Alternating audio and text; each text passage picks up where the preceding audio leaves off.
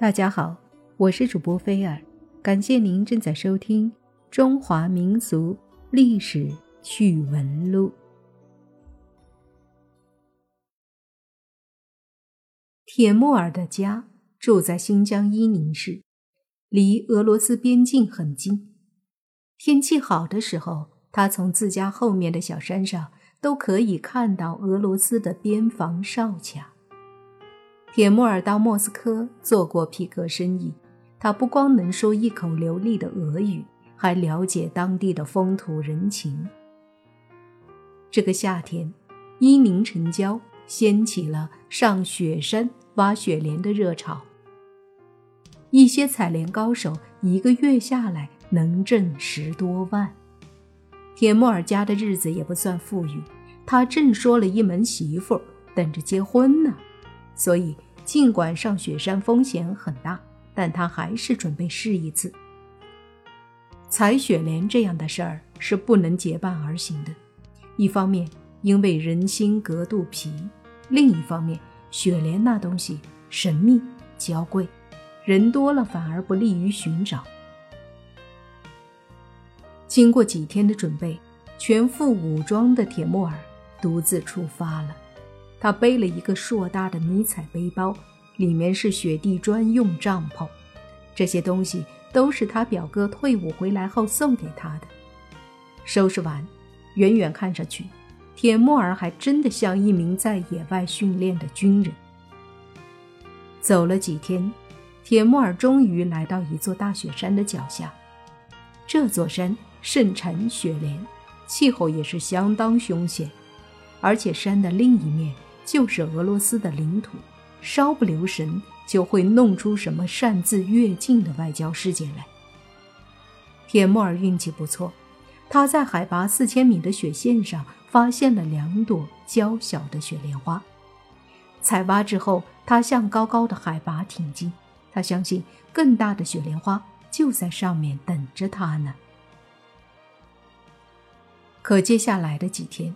铁木儿再也没见到一朵雪莲花，他做出了一个大胆的决定，翻到雪山的另一面，到靠近俄罗斯一边去采摘。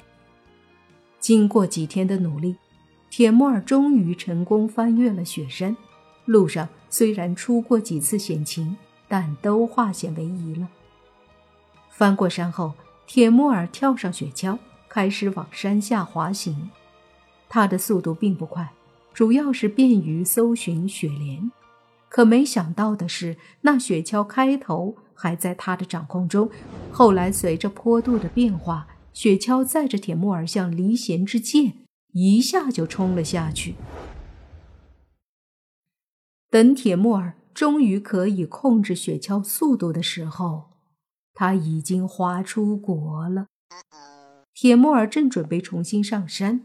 忽然看到前面来了一队巡逻的俄罗斯大兵，那些大兵发现了他，枪栓哗的一下拉上了，接着将他团团围在中间。一个头模样的人问他是俄罗斯人吗？他不敢说实话，用俄语回答说是的。对方问他怎么从雪山上下来了，他又半真半假的说喜欢滑雪。大兵们不那么紧张了，又向他走近了些。忽然，那个头模样的大兵双脚一靠，啪的一声向铁木尔敬了一个礼，报告道：“团长同志，边防一团二营六连五班全体战士正在沿边境线巡逻，未发现异常。班长比什科夫，请您指示。”铁木尔脑瓜子不算笨，他一下明白过来。对方肯定认错人了，铁木儿心中一喜，装模作样的指示道：“继续巡逻，但得带上我。”巡逻的时候，全班士兵都对铁木儿异常恭敬，看来他们是完全把自己当成了团长，一点儿也没有怀疑。铁木儿想不通这是怎么回事，可他不敢问，只能闷在心里，等待着巡逻结束。其实这里的士兵除了班长比什科夫，谁也没见过团长，就连比什科夫也只见过他一次，还是两年前的时候。那时候，比什科夫还是新兵，像今天一样，他们正在巡逻。团长从天而降，从雪山上滑了下来。老班长告诉他：“我们团长是一个怪人，喜欢一个人独自来检查工作。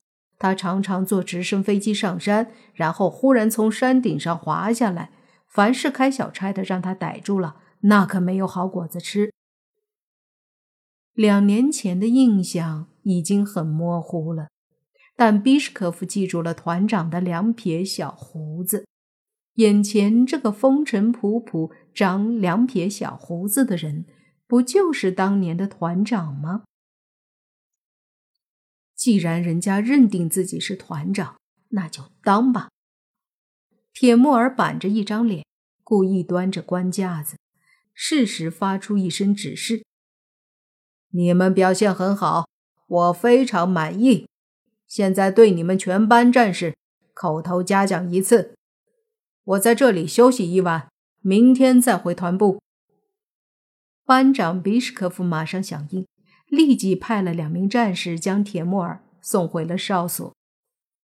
吃饱喝足，铁木尔睡到了哨所最好的房间里。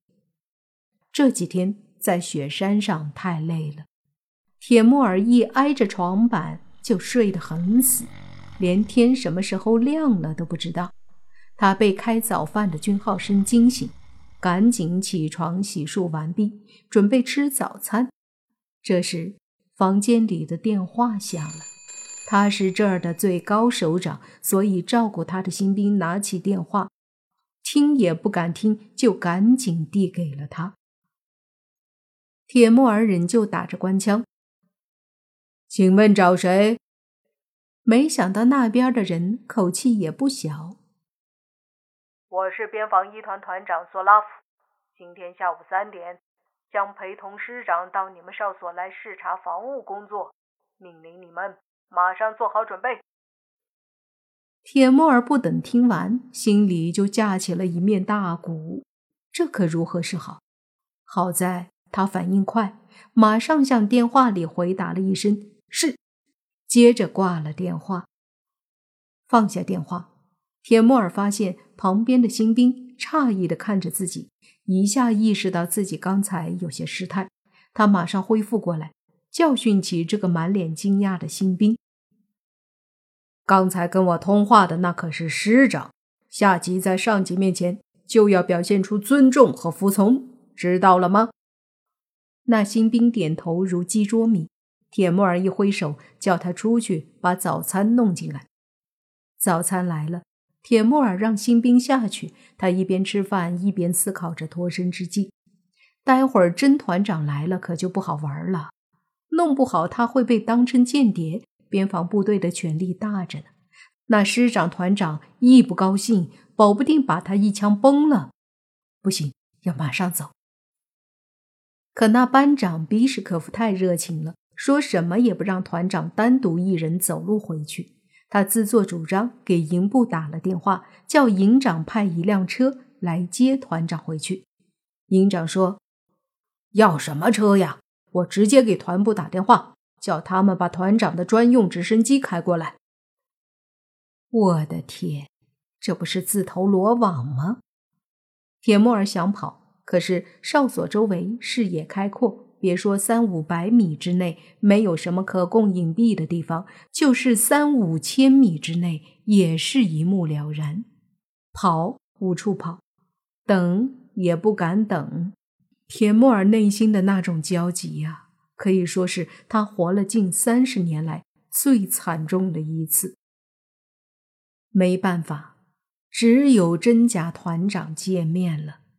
铁木尔昨天穿的衣服。让血水浸湿了。他现在穿着士兵的军装，只是没有军衔儿。他赶紧把刚才那个新兵叫了进来，从他那儿弄了一副列兵军衔来戴着。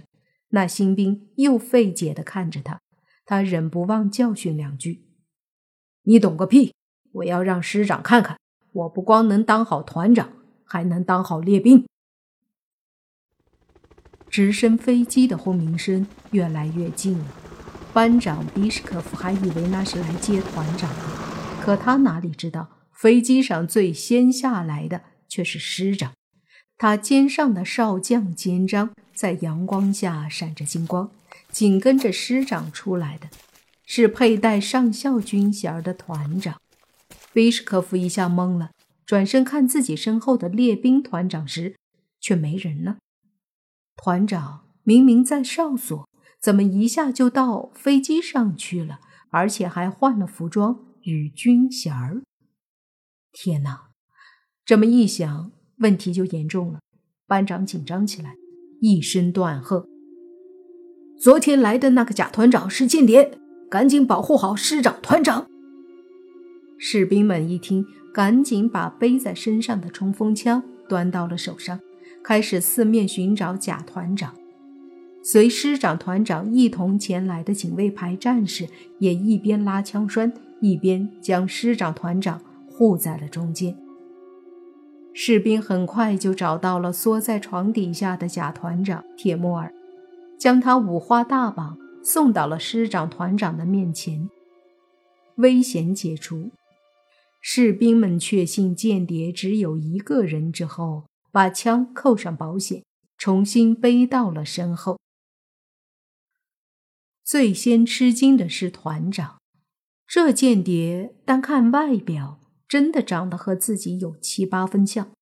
接下来吃惊的是师长，他用不是很流利的中文问：“你是中国人，铁木儿？”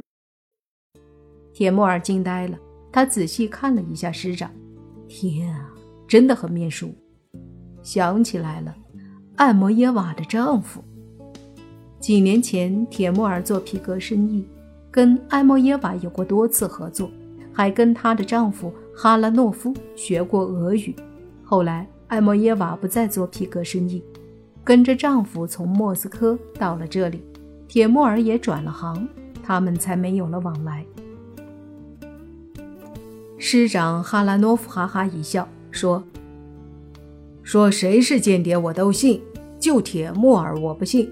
他是一个普通的中国人，大家不必紧张，赶紧给远道而来的中国朋友松绑。”铁木耳不失时机的把他到这儿来的经过讲了一遍，一旁的比什科夫不好意思的低下了头，接着。铁木尔返回卧室，拿出那两株小雪莲，要送给哈拉诺夫师长。哈拉诺夫拒绝了，说：“你们中国有句话，叫‘无功不受禄’。这样吧，你不是说这座大雪山里有不少的雪莲花吗？我叫几个战士陪你上山采摘，多采一些，让你回去办一个漂亮又风光的婚礼。不过……”到时候别忘了在边界线那边给我们发喜糖呀。铁木尔说没问题。后来，他在俄罗斯士兵的帮助下采到了不少雪莲，回家后办了一个风光热闹的婚礼。在一帮亲友举杯祝贺二位新人时，铁木尔和新娘子已经骑马来到了中俄边界。等了一个多小时后，他们看到了一队正在巡逻的俄罗斯士兵，领头的正好是比什科夫。在一阵哈拉少的问候声中，铁木尔向他们一一赠送了喜糖。比什科夫不会说中文，但他还是隔着界碑向一对新人敬了一个标准的军礼，然后说道：“愿你们夫妻恩爱。”愿中俄友谊代代相传。